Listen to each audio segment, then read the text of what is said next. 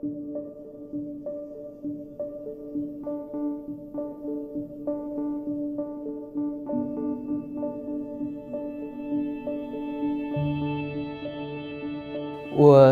差不多十几岁的时候第一次读《小王子》，然后我当时那个特别震撼，然后我觉得那个翻译就是那个故事真是太棒了。后来就是每过几年都会买不同的版本的《小王子》，然后那个翻译的感觉都找不到了。我觉得也可能是因为当下的那个年龄或者是心境，然后读的读的那个东西，就会是那种感受，就觉得特别的美，特别的真挚。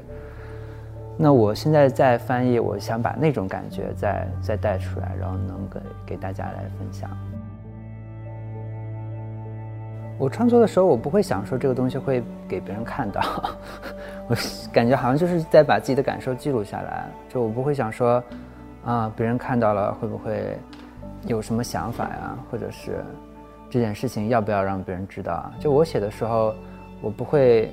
想这些，就是写的时候，就是单纯的想把这个想法写下来，嗯。而且很奇怪，我我写写书的时候，或者是写微博的时候，基本上就是想写什么就写什么，不会特别那个。我觉得最大的收获是，就把我之前过去的那段日子都记录下来了。因为很多时候我们可能过日子过去了就过去了，那。你把它写下来，然后又给这么多人看，然后大家也都记住，然后有的时候也，大家也会提醒你。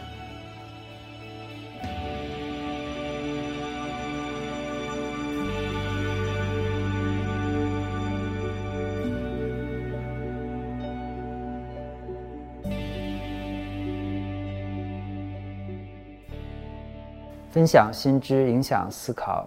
我是 e c Talks 的讲者安东尼。我之前出过陪安东尼度过漫长岁月系列，红橙黄，然后还有绘本《云志跟李德》。翻译《小王子》的时候，一开始就是确实是会有一些压力。它就是虽然说是一本很简单的书，文字也很短，市面上有各种各样的版本，很多人也都翻译过。我也很爱这本书，然后这也是为什么就会有一些紧张的原因。然后我自己读过很多翻译的版本。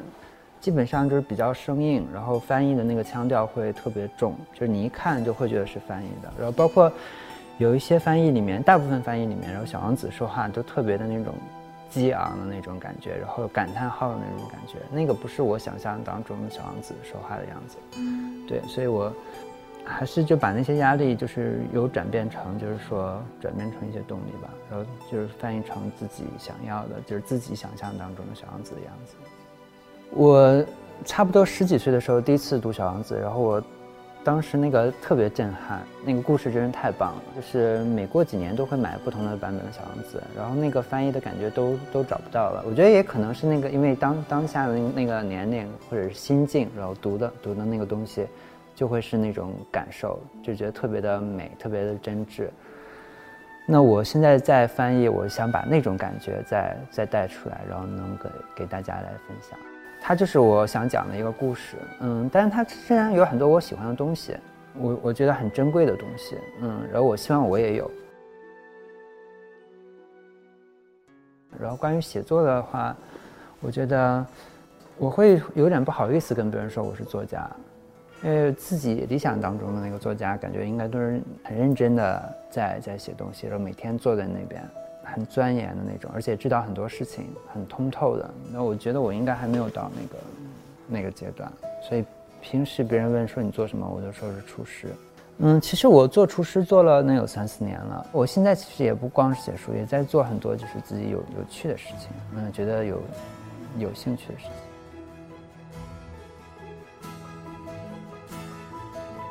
我创作的时候，我不会想说这个东西会给别人看到。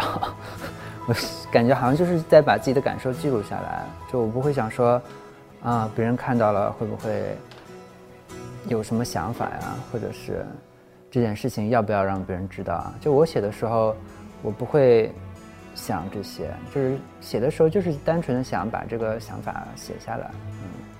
而且很奇怪，我我写写书的时候，或者是写微博的时候。基本上就是想写什么就写什么，不会特别那个。但反倒发朋友圈的时候，我会有点忐忑，不知道为什么。嗯，可能因为这些人是在身边，不在身边的人，我没什么感觉。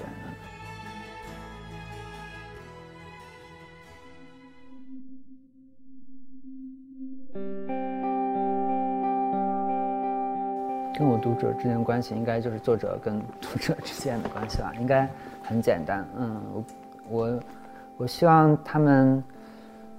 读了这些东西的之后，能对生活有一些力量，或者是能看到一些美的好好的东西吧。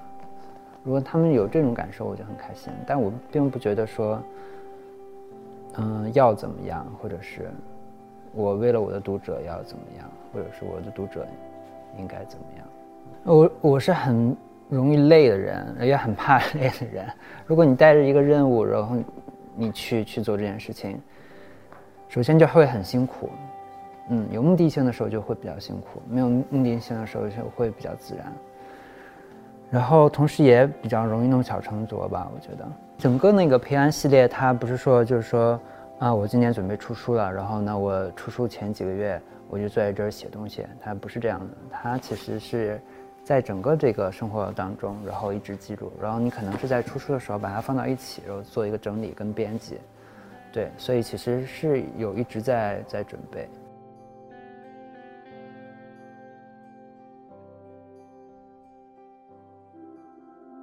我觉得，嗯，你过生活就是肯定是不都是好的。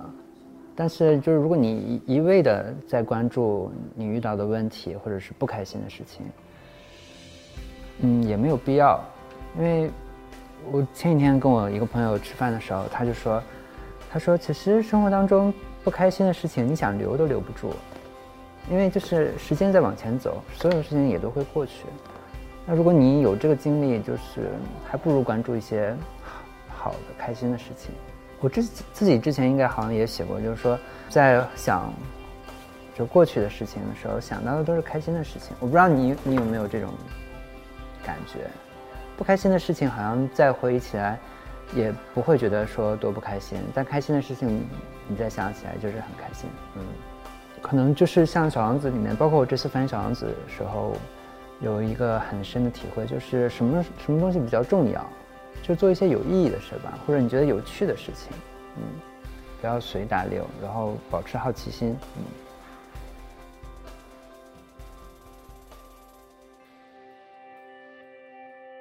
我有一个好朋友叫 Harry，然后他是我们公司的摄影师，然后前几天我有跟他聊天的时候，他就说，他说我觉得我现在就是过着我想要的生活，然后比我想要的还好。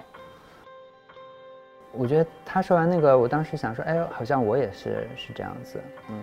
然后你说，嗯，很多人就是没有时间做饭，或者是没有时间好好生活。但我想说，这些人他他想想过，就是自己想要什么样的生活吗？就可能有的时候我们都过得太太快了，就忘记了自己想要什么样的生活。其实我们大家都有很有很多时间，很多其实都被我们自己浪费了。